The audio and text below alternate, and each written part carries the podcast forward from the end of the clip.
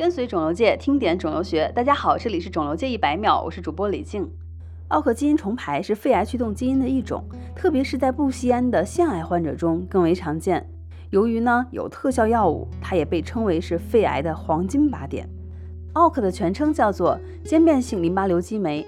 编码奥克蛋白，位于第二号染色体，它的 CD 编号是二四六。从编号上您就可以看出来，奥克它发现的比较晚。为什么编码淋巴瘤激酶的基因会影响到肺癌呢？因为啊，奥克最初于1994年在间变性大细胞淋巴瘤细胞中被发现。我们首先来解释一下，到底什么是间变性？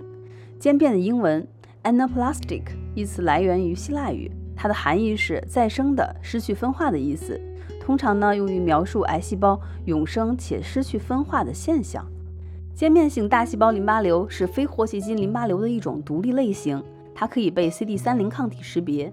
常呈间变性。约百分之六十到百分之八十五左右的间变性大细胞淋巴瘤的病例表达咱们前面提到的奥克融合蛋白。那么这种融合类似于费城染色体 BCR-ABL 融合基因，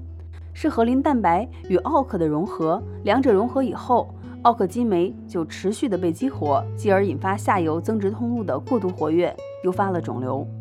二零零七年，科学家在一小部分非小细胞肺癌患者的组织中发现了奥克基因融合，只是它不同于间变性大细胞淋巴瘤，小细胞肺癌的患者它是 EML 四奥克融合，即棘皮动物微管相关蛋白样四奥克融合。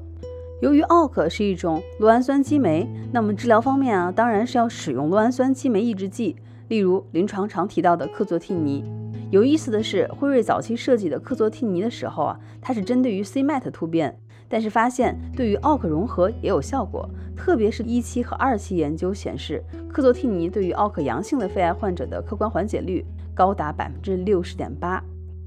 这使克唑替尼在二零一一年迅速获得 FDA 的批准。